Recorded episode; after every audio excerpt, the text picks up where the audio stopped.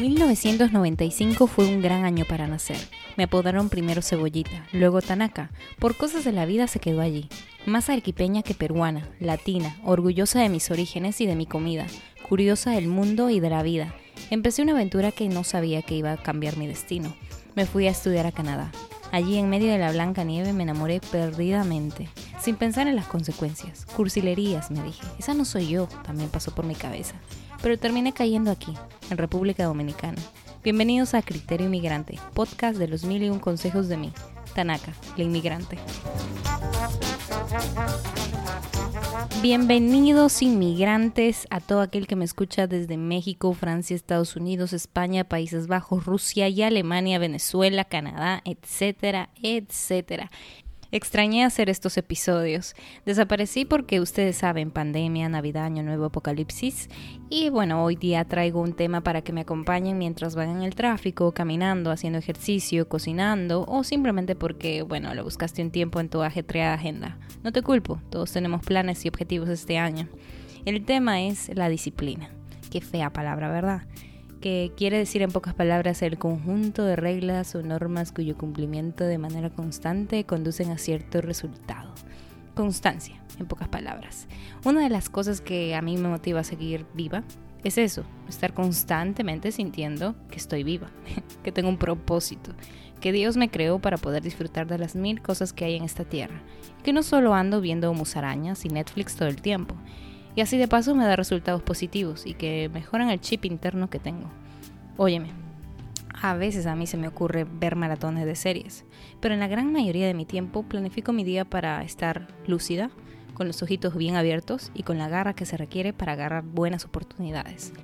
Y no, no es que sea una fiera tampoco, ¿eh? No, no, no, nada de eso.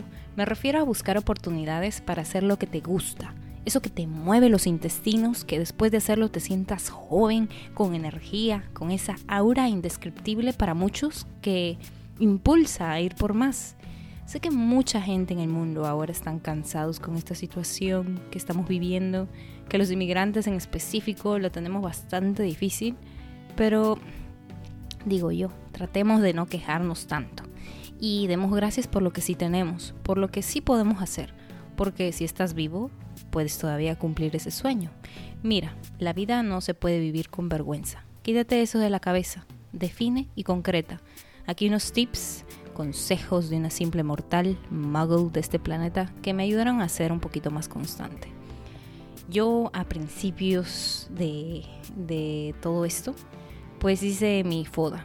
Tú sabes, fortalezas, debilidades, amenazas, oportunidades, que en algunas ocasiones son irrepetibles porque tú eres una persona única en este mundo y bueno, en otras ocasiones algunas de las amenazas se repiten en varias personas. Todos hicimos esto en el colegio, universidad. Es hora de hacerlo contigo. Y si ya lo tienes, pues actualízalo. Sea absolutamente sincero. Mira, autoanalízate y realmente realiza la introspección. Mira, que si no puedes ser honesto contigo, mi sugerencia es que le pidas a alguien de tu entera confianza que te describa. Pero debes estar preparado para oír cosas que tal vez no te gusten mucho. 2. Eh, busca tu porqué. Inspírate, deja salir a tu Picasso interno, una persona que admires, una pasión, un sueño, pero chequea que realmente te guste, que no lo hagas solamente por hacerlo, sino que, que realmente te llene, tu día, que te sientas satisfecho haciéndolo. 3. Busca tu cómo.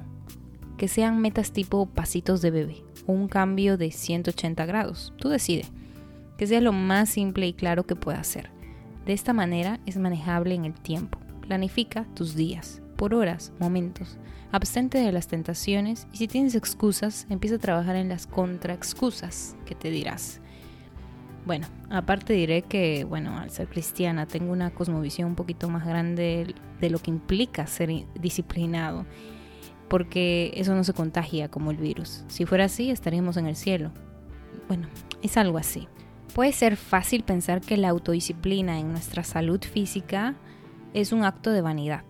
Después de todo, las personas mortales solo van al gimnasio y hacen dieta para adelgazar y verse mejor. Es por eso que a menudo no se adhieren a ella, porque esa motivación no, no, se mantiene a largo plazo. Sin embargo, cuidar tu salud física es extremadamente importante para tu vida, espiritual y en otros sentidos. Porque si estás enfermo y exhausto físicamente, no puedes hacer las cosas que Dios quiere que hagas. Al disciplinarte para estar activos y para vivir y elegir alimentos saludables para comer, le estás dando a tu cuerpo el combustible que necesita para llevar a cabo los planes que Dios tiene para ti a través de tu cuerpo. Obviamente la salud física es muy importante, pero es solo un aspecto de la salud de nuestras vidas. La salud espiritual, emocional e incluso social trae equilibrio a nuestra vida en general y nos ayuda a vivir las vidas que Dios quiere que vivamos. Si un corredor, por ejemplo, ha de ganar un premio, debe tener toda su vida una estricta disciplina de entrenamiento riguroso, ¿verdad? El entrenamiento intenso del atleta demanda restringir seriamente libertades personales. Y si sale victorioso, bueno, en el camino debe rechazar muchas libertades individuales. Las libertades son en gran medida para todos aquellos que son espectadores, no para un deportista de élite. Él, siendo deportista, debe tener una dieta adecuada, descansar lo suficiente y hacer ejercicios arduos. Todas las áreas de su vida deben estar bajo control. Un boxeador, por ejemplo, debe tener un objetivo claro, centrado. Si es un luchador o boxeador indisciplinado y lanza golpes salvajes, pues nunca aterriza un golpe en el oponente. Algo así, algo así es en la vida real, no solamente para deportistas de élite. Creo que la autodisciplina es necesaria para ejercerla en diferentes áreas como en los alimentos, bebidas, sueño, tiempo y dinero. Y bueno, debemos ejercer el autocontrol en el entretenimiento y la recreación restringir nuestras libertades hasta cierto punto en todo lo que pudiera impedirnos ganar el premio final.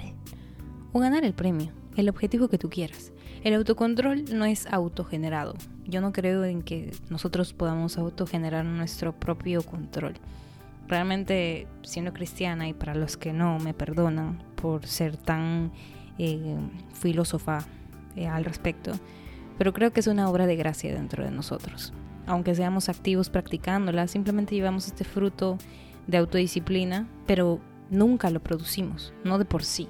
Es como que la gente se para, porque si fuera así, todo el mundo sería disciplinado y no sería la cosa más difícil de hacer.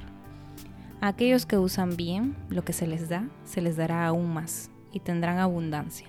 Pero de aquellos que no hacen nada, incluso lo poco que tiene, les será quitado.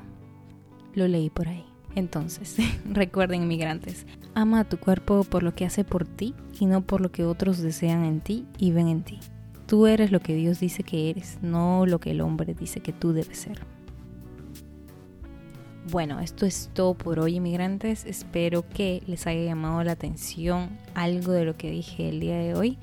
Espero que puedan moverse para adelante, que puedan cumplir sus metas, sus objetivos que tengan en cuenta lo que realmente quieren, lo que quieren vivir y no simplemente dejar pasar los días porque sí, y menos ahora, menos en estos tiempos de pandemia.